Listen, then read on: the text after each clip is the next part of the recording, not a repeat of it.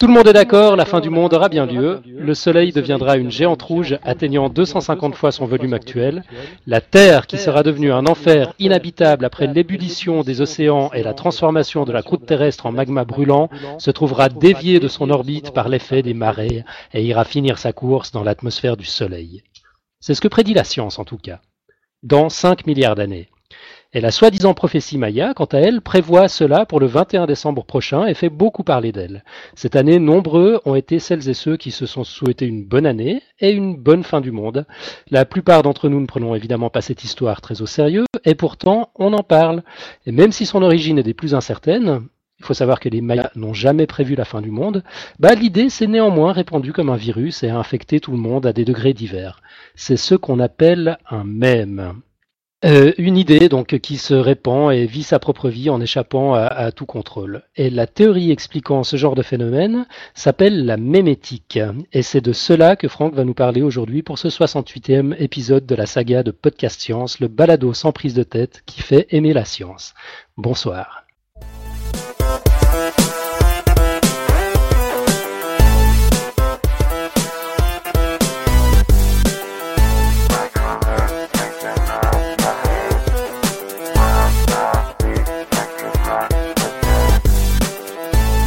Alors bienvenue à tous. Pour rappel, donc moi c'est Alan, alias Professeur Fun. À mes côtés ce soir dans le studio virtuel, mes comparses, Hélène d'abord. Salut Hélène. Salut, bonsoir à tous. Et Franck. Salut Franck. Salut, salut, bonsoir. Donc Franck, tu vas nous parler de la mémétique. Euh, oui, c'est ça, voilà. Ok. Donc on va d'emblée préciser que euh, Charles Mougel, le président de la Société francophone de mémétique, a accepté une invitation euh, que, que, tu lui as faite euh, et qu'on le retrouvera bientôt dans le, dans, dans, le podcast. Donc on aura une discussion, mais ça va pas se faire euh, ce soir. Ce soir on a un long dossier, euh, long dossier que tu vas que, que tu vas démarrer tout de suite d'ailleurs. On t'écoute. D'accord, ok. Oui, non, je voulais juste dire que c'était à son, selon ses désirs, en fait, qu'il n'a pas voulu venir le jour même de, du dossier mais qui va, il a préféré intervenir à froid. Voilà. Euh, alors, euh, donc, je vais vous parler aujourd'hui de la théorie de la mémétique. Alors, euh, donc, pour parler de la mémétique, on va, on va commencer par les définitions. Donc, les définitions de mème, de mémétique, ces mots ne figurent dans aucun dictionnaire office francophone. Euh, par contre, on a une définition qui nous est donnée par la Société française de mémétique, donc qui est une association qui promeut la mémétique en France, et qui nous propose cette définition pour la mémétique. Donc la mémétique est une théorie évolutionniste des phénomènes culturels. Alors voyons de plus près cette définition de la mémétique. Donc théorie évolutionniste des phénomènes culturels. Donc pour la partie phénomène culturel, il faudrait pouvoir définir la culture, ce qui relève grosso modo de l'impossible. Le dictionnaire Larousse propose à lui seul cinq définitions différentes du terme culture, et ce n'est qu'un maigre aperçu de la profusion de définitions qui sont prêtées à ce terme. Cependant, pour résumer toutes ces définitions, il est communément admis que le terme culturel en fait s'oppose au terme naturel. Le culturel relève donc des comportements, connaissances, croyances, savoir-faire, en fait tout phénomène idéologique ou matériel, qui est acquis au cours de l'existence par action de l'environnement. Alors que le naturel, lui, relève de tous euh, ces phénomènes idéologiques ou matériels, il relève de tous ceux qui sont innés, indépendants de l'environnement. Donc évidemment, la frontière entre culturel et naturel n'est terminée. Il y a de nombreuses intrications et c'est un très vaste sujet. Donc la définition de mémétique, c'est une théorie évolutionniste des phénomènes culturels. Donc ok pour phénomène culturel. Maintenant voyons théorie évolutionniste. L'évolutionnisme, ça désigne la théorie, aujourd'hui de consensus scientifique, qui s'oppose au fixisme et voulant que les espèces vivantes actuelles soient le fruit d'une évolution au cours du temps, d'une transformation. Cette théorie scientifique de l'évolution est apparue à la fin du XIXe siècle avec les naturalistes Lamarck, mais aussi et surtout Darwin en 1859. Darwin présente dans l'origine des espèces le mécanisme de sélection naturelle qu'il estime être le moteur de l'évolution des espèces. Ce mécanisme se résume en trois principes. Donc le principe de variation, euh, les individus au sein d'une population sont différents, et cette différence est au hasard. Le principe d'adaptation, les différences entre individus liées au principe de variation induisent des différences du taux de reproduction de ces individus. On parle de valeur sélective ou fitness en anglais. Donc le fitness est différentiel entre individus. Donc on a le principe de variation, les individus diffèrent entre eux. Le principe d'adaptation, ces différences influencent le taux de reproduction des individus. Et il manque le dernier principe, pour que l'algorithme de la sélection naturelle fonctionne, le principe d'hérédité. Donc l'hérédité, c'est que les caractères des individus sont transmis à la descendance. On parle donc d'un fitness héréditaire parce que le, fitness est transmis à la dépendance, à la descendance. Aujourd'hui, il y a un large consensus sur cette théorie synthétique de l'évolution ou néo-darwinisme. Pourquoi synthétique et pourquoi néo? Parce qu'il manquait dans la théorie de Darwin l'explication, ou plutôt le support et le mécanisme du principe d'hérédité qu'il avait conjecturé. C'est Mendel, avec sa théorie de l'hérédité décrivant la transmission des gènes aux descendants, qui a apporté la réponse à ce, à ce défaut, à ce manque. La théorie synthétique de l'évolution est donc la synthèse de la génétique mendélienne et de la sélection naturelle de Darwin. C'est aujourd'hui la seule approche scientifiquement valable de l'évolution. Donc, euh, donc juste là, vous me suivez? Il y a quelqu'un? Oui. D'accord. Je vous ai pas entendu. Euh, alors donc euh, jusqu'à donc voilà, on va revenir à la définition. Donc théorie évolutive des phénomènes culturels. Donc rappelez-vous, la culture s'oppose à l'inné, au naturel, à l'héréditaire. Euh, quel est le support de l'hérédité en biologie? On vient de le voir, ce sont les gènes. Et la culture désigne donc tout ce qui n'est pas apporté par nos gènes. Et pourtant, la mémétique qui se définit comme théorie évolutive des phénomènes culturels. Si c'est une théorie évolutive au sens darwinien du terme, elle repose sur l'hérédité génétique.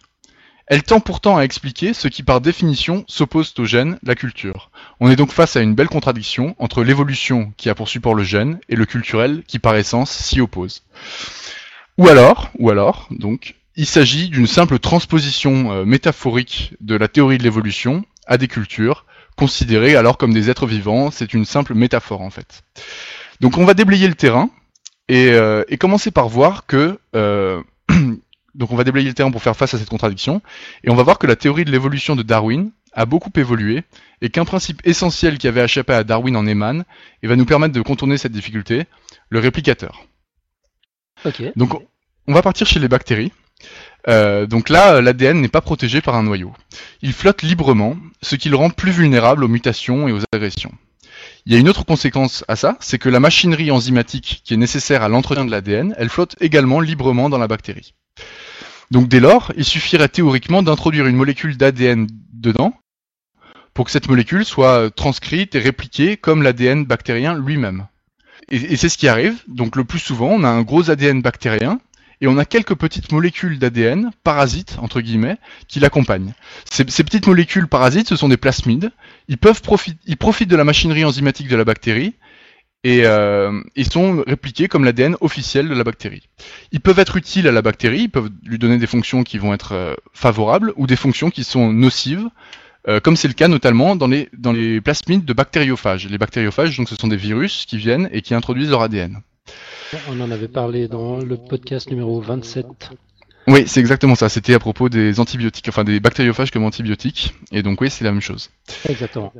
Alors, comme je disais, il suffit donc euh, que, euh, vu que toutes les enzymes nécessaires à l'entretien de l'ADN sont entre guillemets en open source dans la bactérie, il suffirait d'introduire de l'ADN dans la bactérie pour que celui-ci soit entretenu comme de l'ADN officiel. Cependant, ce n'est pas exactement vrai pour plusieurs raisons, et la principale, ce sont les systèmes dits de modification-restriction. Alors qu'est-ce que c'est que ces systèmes? En fait, c'est une, pour faire simple, c'est une enzyme qui est très utilisée dans la biologie moléculaire, euh, qu'on appelle enzyme de restriction. cette enzyme, elle a pour fonction de couper l'ADN dès qu'elle reconnaît un motif spécifique. Chaque type, chaque type d'enzyme de restriction reconnaît un motif sur l'ADN et le coupe. Euh, donc une fois l'ADN est coupé, il est plus fonctionnel et il va progressivement disparaître. Ces enzymes de restriction, elles vont s'attaquer indifféremment à n'importe quelle molécule d'ADN, que ce soit celui de la bactérie ou que ce soit un ADN étranger. Donc en fait, la bactérie a mis au point, a été obligée de mettre au point un système de modification de son propre ADN pour le protéger contre ces enzymes de restriction. Alors il s'agit en fait d'une autre enzyme, une méthylase, c'est ce qu'on appelle une méthylase, qui va rajouter un groupe chimique sur l'ADN, un, un, méthyle, un groupement méthyle, et ce groupement va bloquer l'action de l'enzyme de restriction. Elle permettra de protéger l'ADN. Donc l'action conjointe de ces deux enzymes forme le système qu'on dit de modification-restriction ou SMR. Il existe de très nombreux SMR chez la plupart des bactéries. Chaque SMR diffère principalement d'un autre par la séquence qu'il reconnaît. Et la plupart du temps, il s'agit de séquences qu'on va dire palindromes, parce qu'elles vont reconnaître des séquences qui se lisent dans les deux sens, en fait, sur l'ADN. Euh, euh, elles font généralement, ce sont des séquences qui font 4 à 6 caractères, 4 à 6 bases, euh, les caractères essentiels de l'ADN. Donc on va revenir un petit peu sur la sélection naturelle darwinienne. On a un individu, la bactérie, qui est soumis à une pression de sélection, qui est l'infection par les bactériophages. Ce sont les virus, donc prédateurs, qui vont introduire leur ADN dans la bactérie. On a un caractère de variation. C'est le premier principe de la sélection naturelle de Darwin. Le caractère de variation, c'est la présence du système de modification-restriction. Et on va dire, on va expliquer, que la sélection naturelle a permis aux bactéries dotées du SMR de se multiplier parce qu'elles disposaient d'une meilleure adaptation. Donc là, l'adaptation, on passe au deuxième principe. Donc un meilleur taux de survie à leur environnement qui incluait les bactériophages. Vraisemblablement, la théorie de la sélection naturelle darwinienne expliquerait la, présence et la multiplication des SMR chez la bactérie, par la protection que ceux-ci leur confèrent par rapport aux bactériophages. On va voir qu'il n'en est peut-être rien, et que cette situation va nous imposer à revoir la théorie de Darwin. En fait, les bactériophages, ils, ne peuvent donc pas introduire leur ADN dans la bactérie parce que celui-ci serait découpé par les enzymes. Mais évidemment, ils ont trouvé des parades. Qu'est-ce qu'ils font? En fait, du fait de la redondance du code génétique, plusieurs séquences d'ADN peuvent, peuvent avoir la même signification, ou pour schématiser, il y a plusieurs moyens de dire la même chose en génétique. On peut changer les bases, mais ça aura le même sens si on respecte un certain code, le code génétique. Donc, dans les séquences d'ADN du bactériophage, ils vont éviter les séquences palindromiques qui sont reconnues par les enzymes de restriction. Vu qu'il n'y a, a, pas de palindrome, les enzymes de restriction vont pas pouvoir euh, fonctionner et le, bactériophage va pouvoir librement s'introduire dans la bactérie. On a très bien montré que dans le génome des bactériophages, il y avait très peu de palindromes. Mais là, il y a un premier problème qui apparaît, c'est que on s'aperçoit que dans le génome bactérien, il y a également très peu de palindromes. Par exemple, chez une bactérie, Haemophilus influenzae, les, mots de, les, les 7 mots de 4 lettres donc d'ADN, les plus évités, ce sont les palindromes justement. Donc euh, c'est bizarre.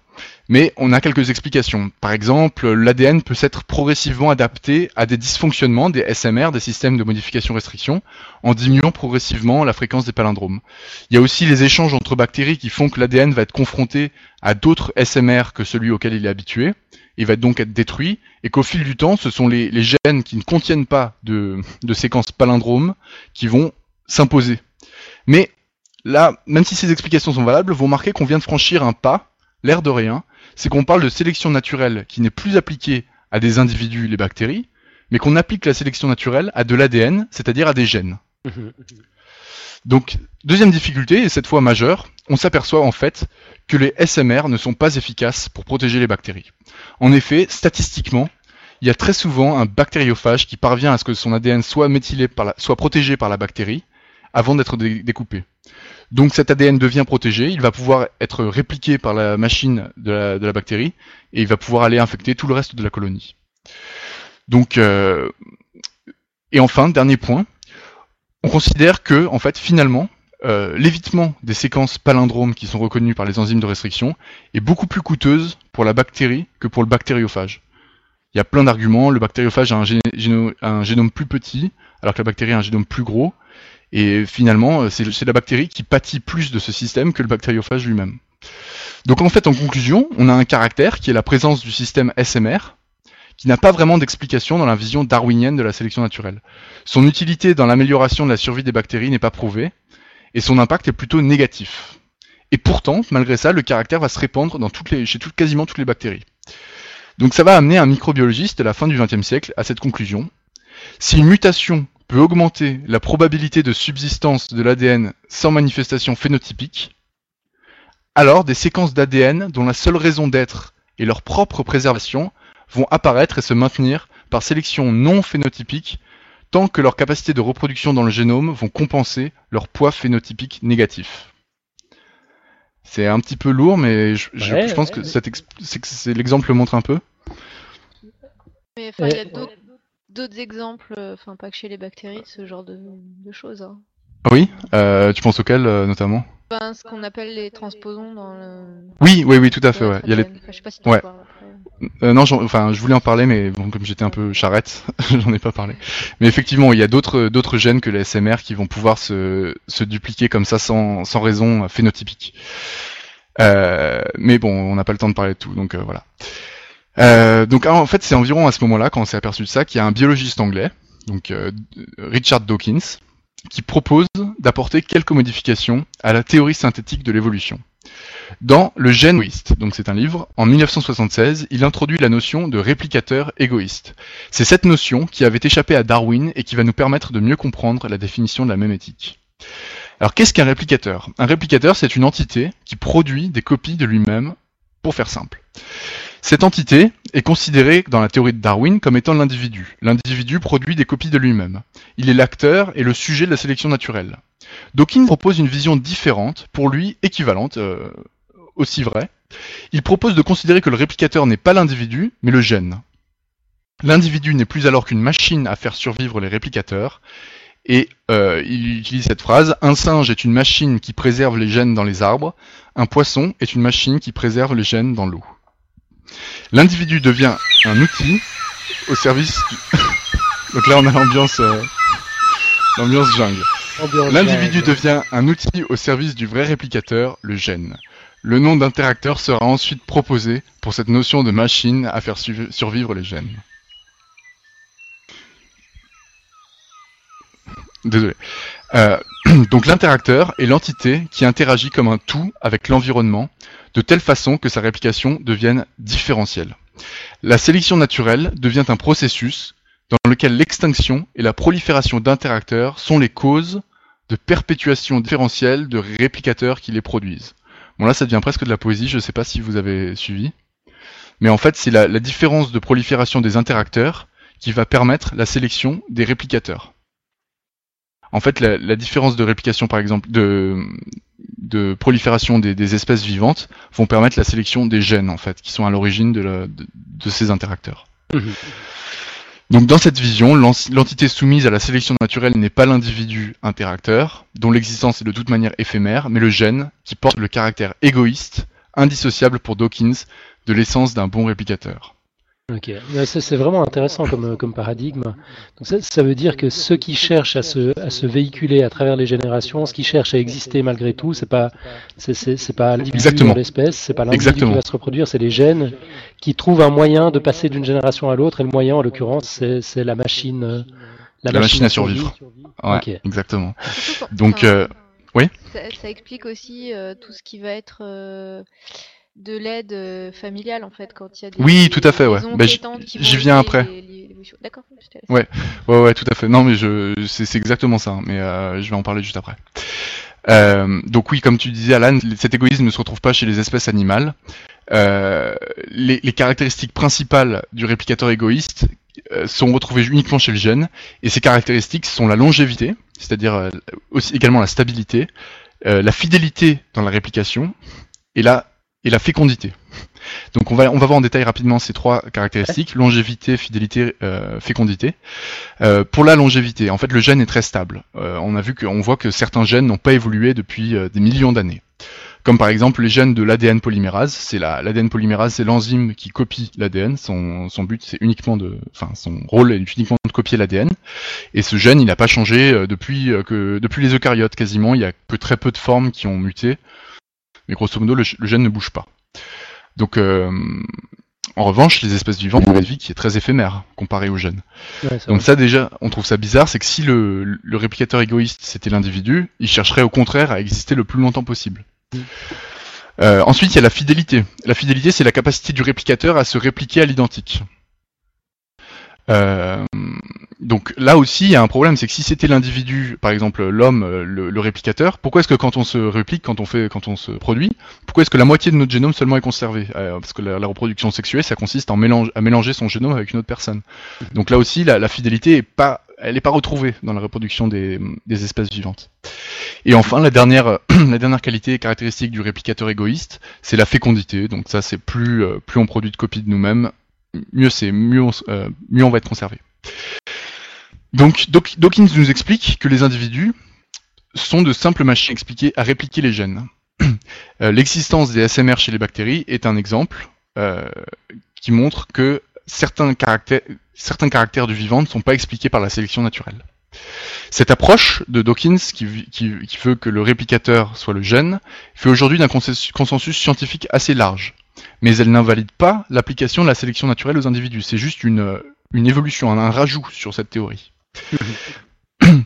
Euh, donc l'introduction de cette notion de réplicateur comme unité de base de sélection naturelle nous permet de revenir à la définition de la mémétique. Donc la mémétique, la définition, c'est théorie évolutionniste des phénomènes culturels. Si l'on considère que le gène est le réplicateur soumis à la sélection naturelle et que l'évolution évoquée dans cette définition est bien celle des gènes, et donc des espèces les portant, euh, la contradiction demeure. On a toujours une contradiction entre la culture et l'évolution des gènes. Euh, en revanche, si on considère qu'il s'agit juste d'une transposition de l'évolution observée chez les êtres vivants au domaine des idées de la culture, il va falloir déterminer quel est le réplicateur qui peut être, qui peut être observé dans le domaine de la culture. Or, Dawkins, lorsqu'il introduit la notion de réplicateur, introduit également l'idée qu'un autre réplicateur est possible, peut exister, euh, autre que le gène, et ça serait le même. Il l'appelle le même. Donc le même, ça serait le réplicateur qui serait responsable de l'évolution des phénomènes culturels, donc de la mémétique. Il, il, est défini comme tel par la Société française de mémétique, le même. C'est un élément de code culturel reconnaissable et reproductible. Mais pour l'instant, on est, on est face à une question, parce que quelle évolution régit les phénomènes culturels? Est-ce que c'est celle de nos gènes ou bien est-ce que c'est celle de nos mêmes? Quelle est l'explication valable? Donc malgré la contradiction sémantique qu'il y a entre la théorie de l'évolution vue par Darwin et complétée par Dawkins et les phénomènes culturels, on va essayer quand même de passer outre cette vision et d'approfondir cette voie. Nos comportements culturels, dans la majorité, découlent du caractère social de notre mode de vie. C'est par l'apprentissage et l'imitation que nous adoptons différentes postures culturelles. Attendez, excusez-moi. Donc, euh, donc c'est par l'apprentissage et l'imitation que nous adoptons les différentes postures culturelles. Finalement, en fait, l'apparition des comportements sociaux peut se résumer par l'apparition du caractère altruiste chez les espèces sociales. Euh, cette aptitude à l'action positive pour l'autre et négative pour soi est le fondement de la vie en société. C'est ce qu'on appelle l'altruisme. Mhm. Le comportement altruiste n'augmente pas les chances de survie d'un individu, et apparemment pas plus celles du gène qu'il transporte. La fourmi qui naît comme, comme ouvrière est stérilisée, elle passe sa vie à œuvrer pour le bien de ses semblables, son génome n'a aucune chance d'être transmis. Comment est-il possible que ce comportement euh, se soit transmis, que ce gène de l'altruisme se soit transmis, puisque tous ceux qui l'ont porté n'ont pas eu de descendance? La réponse à cette question est apparue au cours des années 60-70 avec la théorie de la sélection de parentèle. Cette théorie est simple et peut se résumer dans la règle de Hamilton, un des pères de la sélection de parentèle. Une mutation engendrant une perte de valeur sélective pour l'individu peut être conservée si cette perte de valeur sélective est compensée par le gain du terme altruisme multiplié par lien de parentèle. Cette règle est fondée en fait sur une notion essentielle, la notion de parentèle. L'altruisme n'est en fait qu'une apparence, il reste orienté sur la parentèle, c'est-à-dire que les individus ayant une proximité génétique avec l'agent altruiste vont profiter du comportement altruiste parce qu'ils le partagent également. On voit bien que les comportements altruistes codés par les gènes conservent le caractère égoïste, non pas au niveau de l'individu mais du gène. Le gène altruiste permet la coopération d'individus à forte proximité génétique, donc portant également ce gène. Et donc le gène de l'altruisme est finalement égoïste. C'est juste qu'il va reporter cet égoïsme sur plusieurs individus. Donc cette capacité. C'est drôlement intéressant ça. Donc euh, c'est pas de l'altruisme au sens où, où, on le comprend traditionnellement, mais c'est un égoïsme étendu finalement. Étendu, Exactement. Euh, Exactement. Euh, ouais. Ouais, tout à fait. Donc, et ça repose sur cette capacité de reconnaissance du lien de parentèle, parce que le lien de parentèle signifie reconnaissance du gène en fait. Elle est maintenant démontrée chez de nombreuses espèces animales, des amibes aux mammifères. Chez les fourmis, comme je prenais l'exemple tout à l'heure, c'est en fait les phéromones. Euh, les phéromones sont propres à une génération, enfin à une famille de fourmis, une fourmilière, et permet aux fourmis de, de se reconnaître entre elles. Donc voici ce que nous dit la théorie de la sélection de parentèle. Maintenant, on va voir ce que dit la sélection de groupe. La sélection de groupe, elle est apparue après, et elle est défendue par George Price, un généticien américain. Elle va encore plus loin. Elle montre, donc c'est des démonstrations qui sont principalement mathématiques, euh, ces démonstrations sont résumées dans l'équation de Price, elle montre que même la notion de parentèle donc celle qui est nécessaire à la théorie de la sélection de parentèle, la notion de parentèle n'est pas nécessaire pour expliquer l'émergence de la sociabilité. En fait, il suffit que le comportement altruiste soit héréditaire, il peut être transmis par un mécanisme génétique ou non, mais c'est pas important qu'il soit génétique, pour que des groupes s'organisent au sein d'une population et donnent un avantage sélectif aux individus qui les constituent. Les individus seront altruistes au sein de leur groupe et ils seront hostiles vis-à-vis des autres groupes. Et cette caractéristique doit être transmise par un mécanisme génétique ou pas, elle doit être transmise à la génération suivante avec la capacité de reconnaissance du groupe. Grâce à Price, on voit que la théorie darwinienne de l'évolution euh, par la sélection naturelle permet d'expliquer l'émergence de sociétés fondées sur un altruisme dont l'origine ne serait pourtant pas génétique, mais transmis par un mécanisme quelconque pourvu qu'il soit constant. On pourrait bien s'approcher du culturel. La contradiction n'est plus si évidente que ça. Mhm. Le biologiste américain David Wilson, un autre des pères de la sélection groupe, dira Les gènes tiennent la culture en laisse. Voilà, voilà. Alors, vous me suivez toujours Ouais. ok. Euh, la mémétique, donc, est une théorie évolutionniste des phénomènes culturels. Finalement, en fait, cette définition ne nous aide pas beaucoup. Soit elle se réfère à une intégration des phénomènes culturels dans l'évolution darwinienne des espèces vivantes, et on a vu que c'était possible grâce à, à George Price, euh, soit elle se réfère à une évolution séparée, indépendante des mêmes, simplement extrapolée de celle des gènes, sans relation de, filiation de l'une à l'autre. Mhm. Mais je vais arrêter de faire l'innocent parce que je sais en fait, on, sait très bien que la théorie de la mémétique, elle se veut de la deuxième euh, option. Elle se réfère nécessairement à la notion de même qui est introduite par Dawkins, et donc c'est nécessairement euh, avec le même comme réplicateur que la mémétique envisage d'exister. Elle est soumise aux mêmes lois que celles de la sélection naturelle dictée par Darwin, et d'après la mémétique, ces deux évolutions s'effectuent cependant indépendamment. L'homme est un interacteur pour les gènes, mais également pour les mêmes.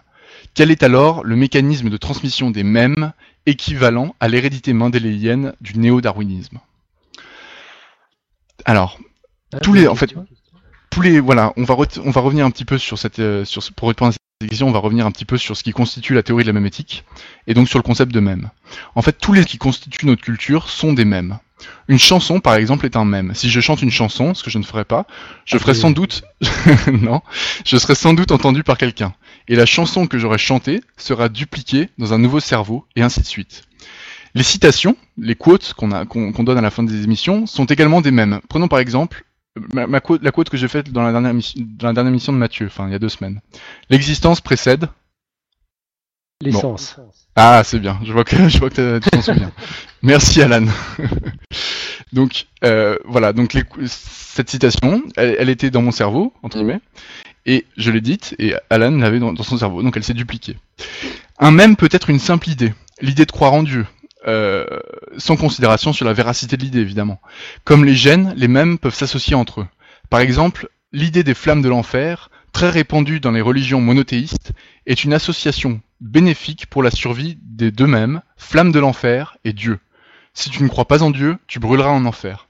C'est une association simple de deux mêmes, augmentant les chances de réplication de l'ensemble, formant ce que Dawkins appellera plus tard un même plex. Une religion est l'exemple le plus fréquent de memplex, un ensemble cohérent de mèmes qui se répliquent ensemble dans un cerveau. La répétition pour les mêmes oraux, la copie, et plus généralement l'imitation, est proposée comme vecteur principal de réplication des mèmes. J'ai entendu une histoire, je la répète. Je vois quelqu'un danser, je l'imite. Je vois quelqu'un fumer une cigarette, j'essaie de fumer. L'imitation se définit par l'exécution pour la première fois d'une action après l'avoir entièrement observée chez un autre. Dès lors, la capacité à imiter devient conditionnel de l'évolution des mêmes. C'est le, réplique, c'est le mécanisme de l'hérédité. Avec l'émergence du langage, l'imitation est facilitée. On a essayé d'en comprendre les fondements en dehors du langage. L'imitation relève-t-elle d'une capacité mentale spécifique? Alors, donc là, on a mené des expériences chez l'animal qui sont assez frappantes. On place, deux pigeons, on place un pigeon dans une cage en face d'un automate en forme de pigeon. Il y a des tâches, euh, deux tâches sont faites dans la cage, une verte et une rouge. Alors l'automate va donner un coup de bec dans la tâche verte. Il y a de la nourriture qui arrive. Qui arrive. Si le tomate donne, une tâche, donne un coup de bec dans la tâche rouge, il n'y a pas de nourriture. Rapidement, on voit que le pigeon, donc le vrai pigeon qui n'est pas l'automate, imite l'automate en donnant un coup de bec dans la tâche verte. Et reçoit la nourriture. S'il n'y avait pas eu l'automate pour, pour lui montrer le geste, il n'aurait pas euh, tapé naturellement dans la tâche verte. Euh, Donc on, pourrait penser qu'il s'agit d'imitation. Mais maintenant on change les règles. Le nouveau pigeon, euh, on prend un nouveau pigeon et un nouvel automate. L'automate en forme de pigeon ne doit plus donner un coup de bec pour recevoir la nourriture, mais il doit toucher la tâche avec son aile. C'est pas le, c'est pas un coup de bec, c'est il doit, déployer son aile et toucher la tâche. Et qu'est-ce que fait le pigeon, euh, le vrai pigeon qui observe?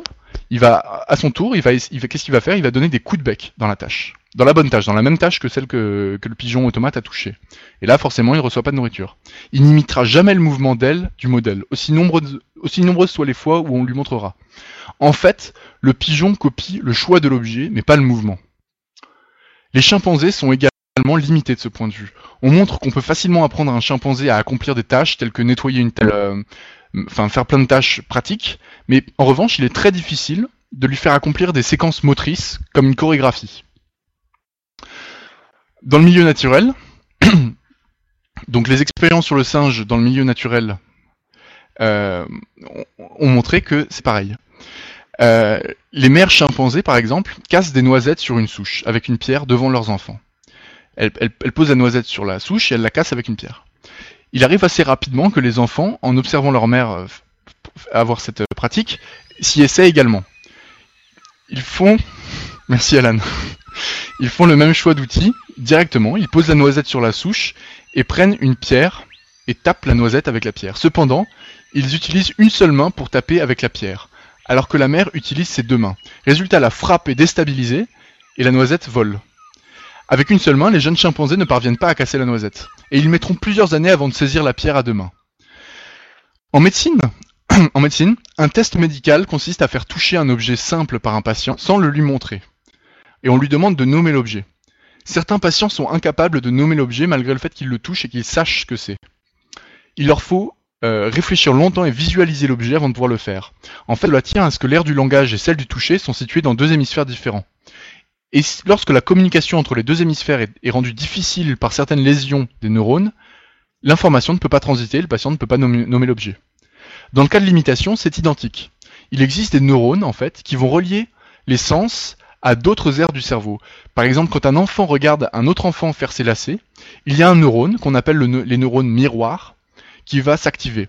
Ce neurone va relier l'aire de la vision aux zones qui sont responsables de la gestion des séquences motrices. Et elles vont s'activer, comme si l'enfant accomplissait lui-même l'action. Si la séquence motrice que l'enfant observe est assez simple, l'enfant pourra l'imiter directement après l'avoir vue, parce qu'elle a déjà été conçue à l'observation du mouvement. Ces neurones miroirs jouent également un rôle dans le cas des émotions. L'observation d'une émotion entraîne ainsi l'activation des zones dédiées à ces émotions. Ces neurones miroirs ne sont cependant pas suffisants à l'imitation car on les a retrouvés chez le singe et on a vu que le singe n'était pas très doué pour l'imitation. Mais on sait qu'il joue un rôle important. En revanche, la faculté à imiter, si elle n'est pas développée chez le singe, est développée chez d'autres animaux. Prenons par exemple les oiseaux, notamment les perroquets. Ou les cétacés. Mhm. Les, perroquets sont très doués pour l'imitation. Ils peuvent imiter même la voix euh, juste parce qu'ils sont. Euh, en fait, je vais y revenir, mais ils ont des mécanismes sélectionnés pour imiter de manière fidèle ce qu'ils observent. C'est dans leur, évolution. Donc chez les oiseaux, en fait, euh, coïncidence, ces espèces, donc les oiseaux, les cétacés, sont de très bons terrains de jeu pour les méméticiens. En effet, l'étude du chant des oiseaux constitue un excellent modèle de propagation d'un mème. Les oiseaux se copient entre eux leur chant en faisant quelques erreurs ce qui introduit une évolution des champs. Chez les autres espèces, ce, ce, dont on a parlé auparavant, ce qui peut passer pour de l'imitation, c'est en fait d'autres processus d'éthologie, la science du comportement des animaux, qu'on va appeler le mimétisme ou l'émulation, mais qui sont euh, neurologiquement différents. Chez l'homme, en fait, on dirait que c'est une faculté innée, en tout cas elle apparaît très tôt chez le nouveau-né, et elle, elle manque, elle pourrait manquer chez les autistes notamment, et bien que les neurones miroirs en particulier aient été disculpés chez les autistes. Donc la mémétique s'appuie sur cette imitation pour expliquer la transmission des mèmes. Maintenant qu'on a posé la définition de, la mémétique, du mème, qu'on a éclairci son modèle de propagation, c'est l'imitation, on peut tenter de voir un petit peu quels modèles permettent de la théoriser. Euh, il y a trois modèles principaux euh, qui portent sur le support du mème. Dawkins, donc le, fondateur, le père fondateur du même, Dawkins a euh, il propose de ramener le même à un pattern d'activité cérébrale. L'information portée par le même est en réalité secondaire, le même est défini par le pattern d'activité cérébrale, c'est-à-dire une chorégraphie d'activation des zones cérébrales et des neurones qu'on va pouvoir observer en imagerie. Si je vois un éléphant, ce sera toujours la même zone de mon cerveau qui s'activera, par exemple, qui correspondra au même éléphant. Dennett, un autre, un philosophe américain qui a, écrit sur la théorie de la mémétique, considère au contraire que le même est immatériel, indépendant du support. Par exemple, si je photocopie un livre sans le lire, j'ai répliqué le même. Le cerveau humain n'intervient que dans la sélection, dans, le choix des mêmes, euh, dans le choix des mêmes. En fait, enfin, pardon, enfin, il existe une synthèse des deux, de ces deux positions qui va considérer qu'en fait le support du même, c'est bien l'activité cérébrale, mais que seules les conséquences de cette activité permettent de définir le même. Par exemple, si une personne prononce le mot T, euh, comme le thé vert, elle aura, une, elle aura un profil d'activité cérébrale. Si une personne dont la langue maternelle n'est pas le français prononce le mot T, son profil d'activité cérébrale sera différent, parce que ce n'est pas sa langue maternelle. Mais pourtant, il s'agirait bien dans cette vision-là de même même. Voilà pour les principes fondamentaux de, de support du même. Mais euh, maintenant, on va, on va passer à la, au problème de la théorie et, et, quelles sont les, les, raisons pour lesquelles on ne peut pas les considérer à l'heure actuelle comme des réplicateurs darwiniens. Alors, euh, en fait, il y a deux objections principales au fait de considérer que les mêmes agissent comme des réplicateurs égoïstes. La première, euh, donc, je, je, me suis beaucoup inspiré, je voudrais le citer à ce moment-là, de la thèse de Nicolas Clédière, qui est présente sur le site de la Société française de mémétique.org. Autant dire, je me suis, enfin, je l'ai copié, enfin, ce sont ses conclusions. Mais euh, donc voilà. Donc des donc on va étudier, euh, on va étudier l'imitation en psychologie pour euh, pour étudier la mémétique, la, on va montrer que, euh, que, des, expériences d'imitation faites sur des groupes de sujets, animaux ou humains, tendent toujours vers, en fait, vers la même conclusion, c'est que peu importe la technique qu'on va montrer à un groupe, le groupe va imiter dans un premier temps, mais dans un second, temps, euh, les groupes tendent tous vers, pour adopter la même technique en fait. Et l'imitation devient secondaire, elle ne sert plus à rien. Quel que soit le thème de l'imitation, terme d'une certaine période, le sujet qui est soumis au test, il revient aux mêmes pratiques que si on lui avait rien montré du tout. Donc ces tests, ces, tests d'imitation permettent de, de, de, déduire trois lois finalement qui régissent ces processus d'imitation. Donc on appelle facteurs sociaux dans ces lois. Les facteurs sociaux, en fait, c'est les c'est l'imitation, c'est-à-dire facteurs sociaux, c'est les, les personnes qu'on observe et qu'on imite. Donc plus les facteurs sociaux convergent vers le même comportement, plus les, plus les individus accordent d'importance à ces facteurs. En fait, euh, ça, ça, ça, veut dire que plus, plus il y a de nombreuses personnes qui, qui, ont la même technique, qui font la même chose, plus on va avoir tendance à les imiter. Alors que si on avait eu qu'une seule, on ne l'aurait pas imité. La deuxième, la deuxième loi, c'est que plus les individus ont de temps, moins ils accordent d'importance aux facteurs sociaux. Donc là, c'est assez simple, c'est-à-dire que si on voit quelqu'un faire d'une certaine manière, si on est pressé par le temps, on va pas prendre le temps de réfléchir, enfin on va pas prendre le temps d'essayer d'autres techniques, on va y aller directement. C'est assez logique. Et enfin, troisième loi, plus la proportion d'individus naïfs dans le groupe est grande, moins les individus accordent d'importance aux facteurs sociaux. Ça, c'est assez simple, c'est qu'en fait, si on a 100 euh, personnes et qu'il y en a une, une seule d'entre elles qui, a, qui, qui montre quelque chose, bon bah les 99 autres, euh, elles vont pas trop le suivre, elles vont être plutôt euh, réticentes. Alors à l'inverse, si on est une personne, on est 10 personnes dans le groupe, il y en a 9 qui font d'une certaine manière, il y en a un qui sait pas, bah il est évident qu'il va il va copier les 9 autres. Donc ça ce sont trois lois qu'on a qu'on a bâties pour l'imitation. Mais finalement, en fait, les facteurs sociaux comportement, ils tendent toujours à retourner aux facteurs individuels. En fait, l'imitation, si elle permet de créer dans un premier temps des pratiques qui ont les, caractéristiques euh, d'une culture, elle ne provoque pas la durabilité de ces comportements. Du fait, en fait, de, l'existence de mécanismes psychologiques dont le but n'est pas de reproduire à l'identique les comportements, mais au contraire de les modifier.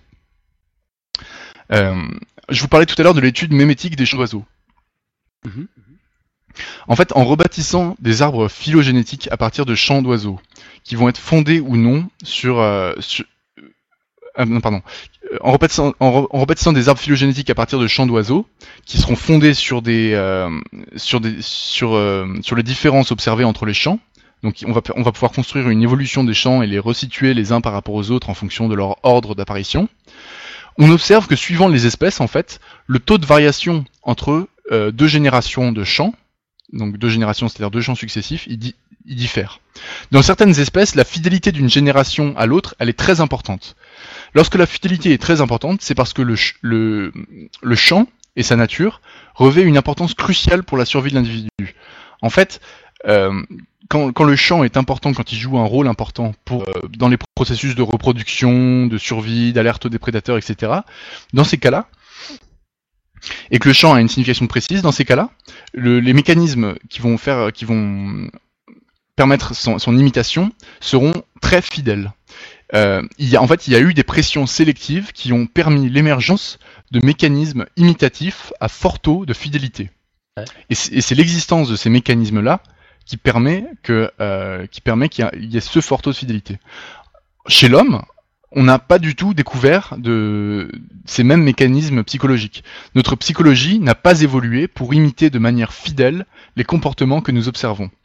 Du moins à notre connaissance aujourd'hui. C'est-à-dire que les expériences d'imitation montrent que l'homme ne se comporte pas en imitant, en essayant d'imiter à tout prix de manière fidèle ce qu'on lui a montré. Au contraire, il se comporte en essayant de, modifier, d'améliorer, de changer ce qu'on lui a montré. Suivant les lois dont je parlais tout à l'heure. L'un des mécanismes psychologiques qui permet de- d'expliquer ce manque de fidélité, c'est ce qu'on pourrait appeler le raisonnement, par exemple. Le raisonnement va empêcher l'imitation fidèle. Euh, finalement, en fait, le mécanisme de l'imitation, c'est un mécanisme très infidèle à terme, c'est-à-dire qu'au fur et à mesure du temps, il va devenir très infidèle, et il ne peut, il ne peut jouer le rôle d'une transmission héréditaire darwinienne satisfaisante. C'est-à-dire que si la mémétique est fondée, son mécanisme, quant à lui, il reste à découvrir. Euh, En attendant, l'éventualité d'une mémétique, c'est-à-dire d'une théorie évolutionniste des, phénomènes culturels, cette éventualité-là, elle subsiste, mais elle reste sans démonstration, sans modèle mathématique, sans, euh, sans processus clair, démontré et connu. Donc ça, c'est la première objection, c'est le manque de fidélité dans le, processus d'imitation qui ne permet pas de bâtir une théorie scientifique. euh. Et donc la deuxième, objection, qui est moins sévère, c'est qu'en fait, euh, l'un des principaux modes de variation des mêmes, donc euh, des, des écarts de fidélité de l'imitation, c'est pas le hasard en fait, parce que dans la théorie de dans la théorie de Darwin, le, je vous ai dit la source de variation entre les individus c'est le hasard. Ouais. Mais là c'est pas le hasard. En fait c'est euh, c'est des améliorations qui sont apportées par l'interacteur en fonction de l'environnement et orientées vers son profit. C'est pas une, une sélection euh, de variations préexistantes euh, qui va être sélectionnée par réplication différentielle des, des interacteurs. C'est une euh, modification euh, successive, on va dire, aux difficultés apportées par l'interacteur sur le même, le réplicateur mémétique, le même. Donc en fait, ce mode de variation, il tient davantage du lamarckisme, qui est donc le pré- précurseur dans la théorie de l'évolution à Darwin. Donc il tiendrait davantage du lamarckisme que du darwinisme. Mais bon, là c'est une autre théorie, donc je vais pas m'étendre dessus. Donc voilà, j'ai maintenant je vais un petit peu conclure sur la mémétique euh, rapidement, hein, parce que il y, aurait encore beaucoup de choses à dire, mais j'aurais pas le temps dans, cette émission. Euh, malgré le fait que la mémétique soit pas euh, soit pas une théorie scientifique vraiment avérée à ce jour-là, elle permet quand même de comprendre pas mal de choses.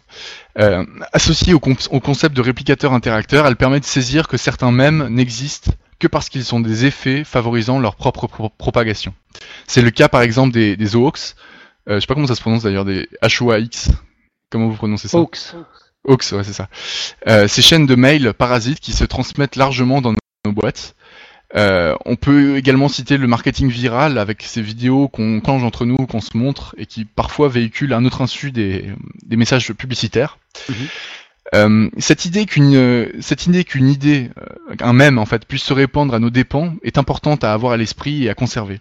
Il y a un exemple, il y a d'autres études de sociologie qui ont été faites et qui montrent que certaines pratiques culturelles en fait nocives pour ceux qui les pratiquent, comme par exemple le cannibalisme. Le cannibalisme, c'est dangereux, ça, ça apporte des maladies. Ces pratiques-là peuvent continuer à se, à se répandre dans une population, malgré un fort taux de mortalité euh, chez ceux qui pratiquent, uniquement parce qu'elles sont très imitées. Et, et en fait, elles sont pas en faveur de ceux qui les imitent, mais elles sont en faveur de, de, leur- de leur entretien, de leur auto-entretien.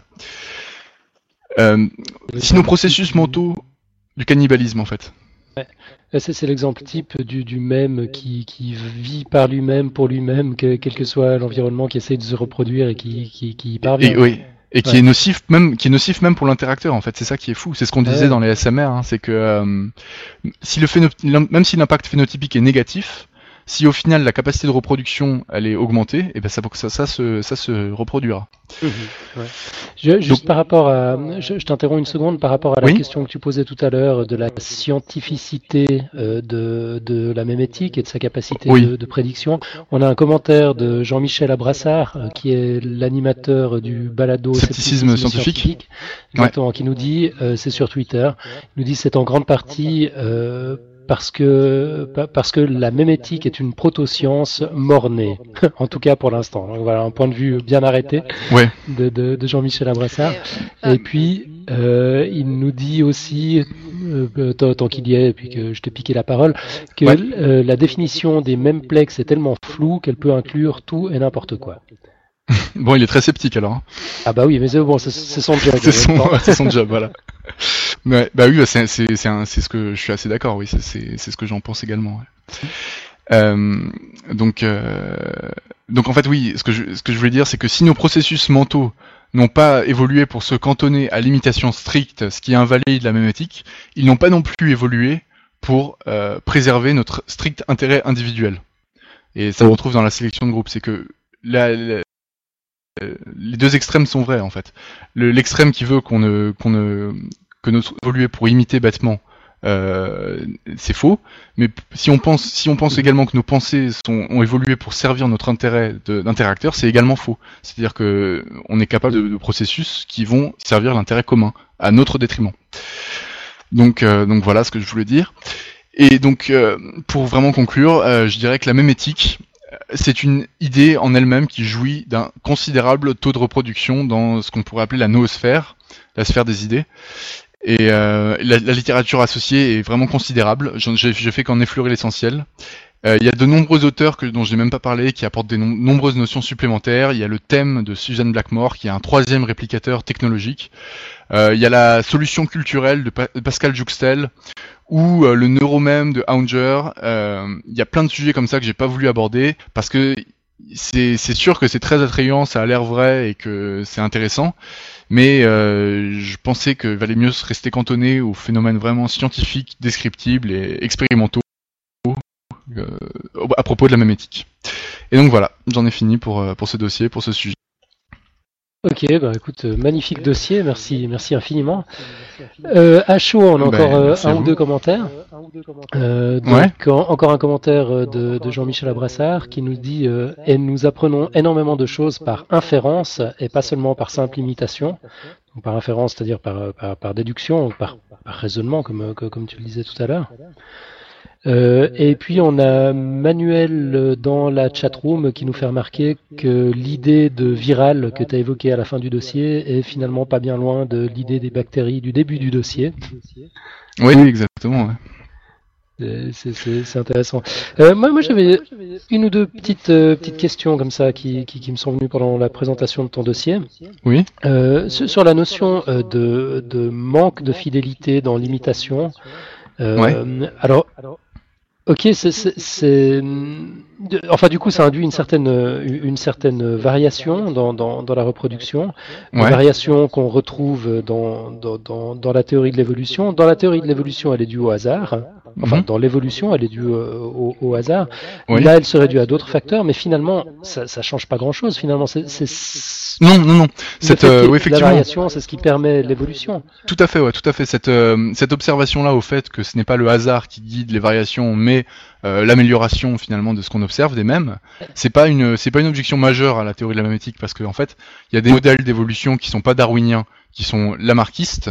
Donc c'est du lamarckisme mhm. qui est tout aussi valable pour expliquer, enfin qui, qui, qui aurait des modèles mathématiques valables pour expliquer l'évolution et c'est pas grave en fait, ça en soi c'est pas grave. Ce qui est surtout grave en fait, c'est que l'imitation ne soit pas fidèle du tout. En fait, elle, elle est, elle est pas assez fidèle pour justifier une évolution. C'est comme si, euh, par exemple, tu prends dans ton génome d'une génération à l'autre, t'as que 10% de ton génome qui est conservé.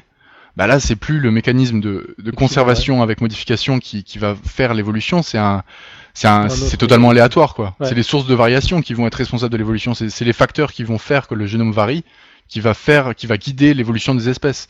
Et c'est justement ces facteurs qui sont les facteurs de variation euh, dans les mêmes, ces facteurs de variation qui sont donc prépondérants dans l'évolution des mêmes, qu'on est incapable de, de, de, de, gérer, enfin de modéliser, de comprendre et de De prévoir. prédire. D'accord. Ouais, de prédire, parce que justement, il n'y a pas de, enfin, il a pas de science encore qui permet de. Il y en a plein, mais elles sont toutes au stade de, de balbutiement, quoi. Enfin, c'est assez complexe. Bah, faut dire qu'il y a tellement de facteurs qui entrent en ligne de compte. euh, Exactement, c'est- c'est exactement. un peu le problème qu'on rencontre dans les, dans, dans les sciences humaines aussi, euh, qui n'ont Oui. pas toujours euh, des capacités prédictives Bah oui, aussi poussées que, que, que les sciences. que, que les Mais d'ailleurs, les sciences sciences humaines, les sciences humaines aujourd'hui sont plus à même de prédire l'évolution des mêmes que la mémétique. En fait, finalement, la mémétique, elle serait à même de prévoir l'évolution des mêmes si euh, l'imitation était euh, très fidèle. C'est-à-dire que là, je, Ouais. je redis ce que je viens de dire, mais là, vu Ouais. que l'imitation n'est pas fidèle, c'est les autres facteurs de variation, c'est la prédiction des autres facteurs qui va nous permettre d'évolution, de prédire l'évolution des mêmes. Mhm. Comme par exemple les sciences humaines ou je sais pas, l'histoire, enfin il y a plein de plein de sciences, la psychologie, etc. Ok, et à part euh, les, les chants d'oiseaux, t'as quelques Ouais. exemples concrets de, de mèmes Oh, euh, tu me prends un peu au dépourvu. Il y en a, ça, ça, ça pullule, je dirais. Il y en a, il y a plein. Euh, des exemples de mèmes. euh, bah, tout est un mème en fait finalement. Qu'est-ce que je peux donner d'autre comme exemple? Bah moi, il y, a un- il y, y a un terrain de. Enfin, moi, il y a un truc qui me fascine, c'est Twitter. Twitter, c'est pour moi, c'est chaque tweet est un mème en fait. Et euh, non, même le- tu peux aller plus loin, tu dirais chaque mot est un mème, chaque hashtag est un mème, et les, les retweets, ce sont des, des réplications du mème. Et, euh, et euh, des fois, tu as des, des RT, tu tapes et tu changes un peu le tweet, et tu le. Ouais, c'est vrai. Ça, ça ressemble vachement à, à ça, au, à la même éthique. Mais euh, qu'est-ce qu'il y a d'autre? Il y a. euh, Bon, je, je regardais en, en attendant euh, d'écouter ton dossier euh, l'autre jour une vidéo TED de Suzanne Blackmore, qui est une des. Oui, ouais, euh, la conférence. des- euh, exactement, ouais. Ouais. Euh, une des pontes de, de la même. Elle donnait un exemple tout bête auquel j'avais jamais pensé, que je trouve euh, finalement assez drôle. C'est l'exemple du papier de toilette dans les, dans Oui. les chambres d'hôtel. Pa- Partout sur la planète, quand tu arrives dans la chambre d'hôtel pour te montrer que ça a été, euh, que, que ça a été nettoyé, entretenu, on, on plie euh, la, la première feuille du rouleau de, papier toilette euh, pour, en faire une, espèce de forme de cravate. Puis c'est un truc, Ah. elle, elle- elle- elle a pris des photos, euh, même, euh, même jusque dans des toilettes de brousse en Inde. C'est c'est un truc qui se fait. Ah, On mais j'avais pas d'où vu ça. sorti. Ah, tu l'as pas vu, c'est c'est intéressant. En fait, j'avais vu que c'était. Je croyais que le même c'était le rouleau de papier toilette en soi, mais j'avais pas vu l'histoire du pli de du pli de Ouais, non, c'est ça. Alors c'est le, le pli. Ouais, on mettra la vidéo dans, dans les notes de Ouais, l'émission. ouais, bien sûr, ouais. Mais c'est super intéressant. On sait pas d'où c'est sorti. On sait pas pourquoi ça, ça se perpétue. On a toujours pas compris l'intérêt de ce truc-là. Et pourtant, euh, voilà, il a l'air de, de vivre par Ouais, son c'est pro- clair, sa ouais. propre nécessité. C'est assez intéressant comme exemple. Ouais. Mais là, on voit encore que c'est un champ, en fait, c'est un domaine où, la, où ça a peu d'importance, en fait. C'est, on va, on va, on va pratiquer l'imitation quand ça a peu d'importance. Quand c'est, quand c'est pas, euh, c'est comme pour les oiseaux, quand le chant est très important pour la survie, il est, il est imité avec, euh, il est imité avec fidélité. Et euh, en fait, non, en fait là c'est là c'est l'inverse. C'est que euh, comme ça n'a peu d'importance, on se permet d'imiter avec fidélité. Mais s'il fallait faire les choses différemment, on n'imiterait pas. Ouais, mais non, en fait mon exemple tombe un peu à l'eau. Ok, ouais, bon, de toute façon, après ce dossier, on va arrêter de te torturer, je crois. À moins qu'Hélène, tu, tu aies une question encore? Euh, non, bah, moi je connaissais un peu tout ça parce que j'ai Ouais. eu Dawkins il y a longtemps. Mais il y a un truc qui est un petit peu douloureux dans cette idée, et moi ça m'a ça m'a fait un peu mal, c'est qu'on se sent un peu dépossédé de ses idées en fait. On se sent un peu dépossédé de sa raison. On a l'impression que tout ce qu'on pense, c'est pas nous qui le pensons en fait, c'est les c'est les- c'est des idées qui sont là en tant que parasites et que en fait on n'a plus aucune euh, qu'on n'a plus aucun impact, plus aucun droit sur ces idées là quoi. Ouais, je, je suis d'accord avec toi, c'est ça, quelque chose déprimant. C'est un peu déprimant et voilà. Non, mais quand tu c'est pas euh, t'es bien déprimé. Alors déjà, tu véhicules que tes gènes, euh, tu véhicules euh, les... Ouais, exactement, ouais. tu n'es rien. sert à rien, en euh, fait. exactement, voilà. À rien, en fait. Tu transmets tes gènes et tu transmets des mèmes, et puis c'est tout, quoi. Exactement.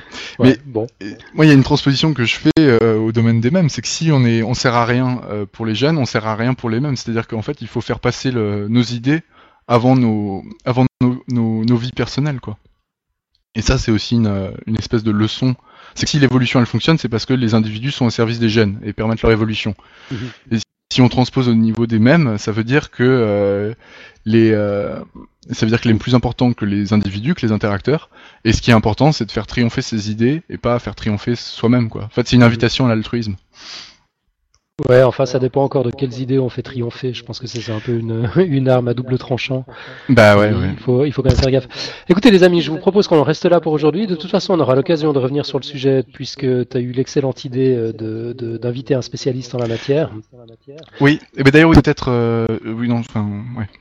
Bah, très rapidement.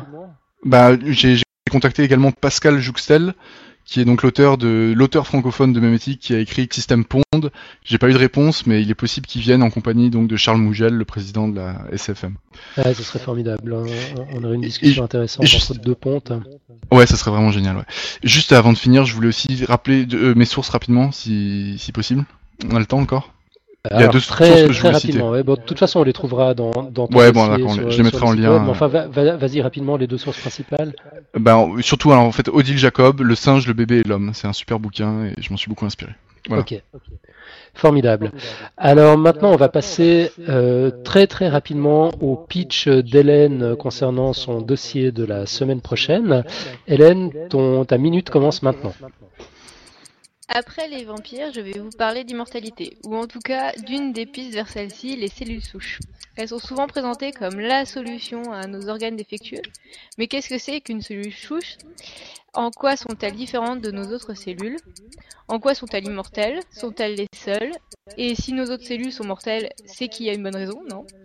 Il existe différentes façons d'obtenir des cellules souches, embryons humains surnuméraires, sang de cordon ombilical, rajeunissement de cellules normales, mais est-ce que toutes ces cellules sont identiques et qu'est-ce qui, qui, les différencie?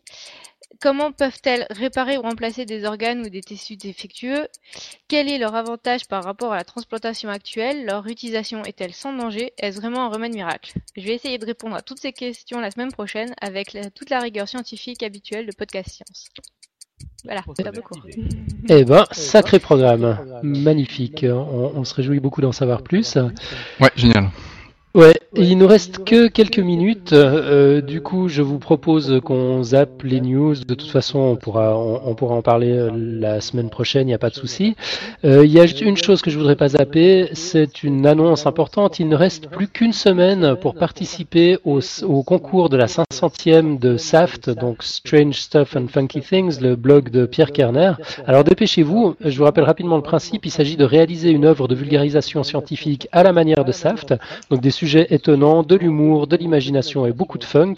Il y a euh, quatre, euh, quatre formats possibles. Donc ce sera soit un article de blog de 1000 mots, une planche de BD d'une page à quatre, un enregistrement audio d'une minute ou une vidéo d'une minute. Et vous avez le droit de participer à plusieurs de ces thèmes, mais il n'y aura qu'une seule production euh, retenue par thème. La deadline est fixée au 20 janvier, donc c'est vraiment tout bientôt. Là, il faut vous y mettre. Bon, je pense que la plupart d'entre nous s'y mettent en général à la, dernière minute. Donc voilà, la dernière minute, c'est maintenant. Allez-y, euh, il, est grand temps. Et puis, on peut pas euh, terminer un podcast science euh, sans le même qui, qui l'accompagne depuis, depuis le tout début. Donc, petit coup de gong, et on va écouter Hélène pour commencer. Tu nous as préparé quelque chose. Hein. Oui, bah en fait, euh, je vais reprendre une citation que j'ai trouvée sur Twitter euh, via Caroline Chatterlin, qui est rédactrice en, euh, en chef de Sciences et Avenir. Donc c'est une citation de Galilée. Je n'ai jamais rencontré d'homme si ignorant qu'il n'eût quelque chose à m'apprendre. Voilà. Très joli ça. Ouais, c'est génial. Moi j'aime beaucoup. On est, on est toujours le sage de quelqu'un en somme. toute cette la, prétention euh, académique parfois qui peut régner autour du savoir ou la, blouse blanche qui fait qu'on est celui qui sait, celui qui est docte et, en face euh, on, a qu'à se taire et écouter. En, définitive, là, Galilée a, tout cassé. on a toujours quelque chose à apprendre de quelqu'un. C'est génial. Moi, j'aime beaucoup ça. ça. Ça me plaît bien. Ça veut dire aussi qu'on sait toujours quelque chose. Mais c'est ça, ouais. C'est rassurant aussi pour toi. Bah c'est vrai, en somme, c'est vrai. Et puis moi j'avais aussi une, une petite quote euh, que, que j'ai trouvée sur Twitter, enfin qui nous a été adressée par Laurent sur, sur, Twitter, sur Twitter. Il nous a mis en copie d'une d'une pensée euh, qu'il a eue dans le courant de la semaine. Il nous dit quelque part on tous, touche un peu, euh, pardon, on touche tous un peu la lune quand sa lumière nous atteint le soir. Je trouve ça émouvant. Eh ben moi aussi, je trouve ça absolument magnifique. C'est vrai que finalement la lumière de la Lune, euh, si on, on- on ramène ça aux principes fondamentaux de, de la physique, bah c'est un, c'est c'est un, un- un rayon de photons euh, qui, qui, qui nous arrive. Euh, Il y, a- il y a effectivement un contact physique, quoi. Alan, je te je coupe juste et on va te couper là, je pense, il reste 10 secondes. Ouais, ah bah, on n'a plus qu'à se dire au revoir. Eh ben, au revoir. alors. À la semaine prochaine. Merci à tous. À tout bientôt. Merci beaucoup. Salut.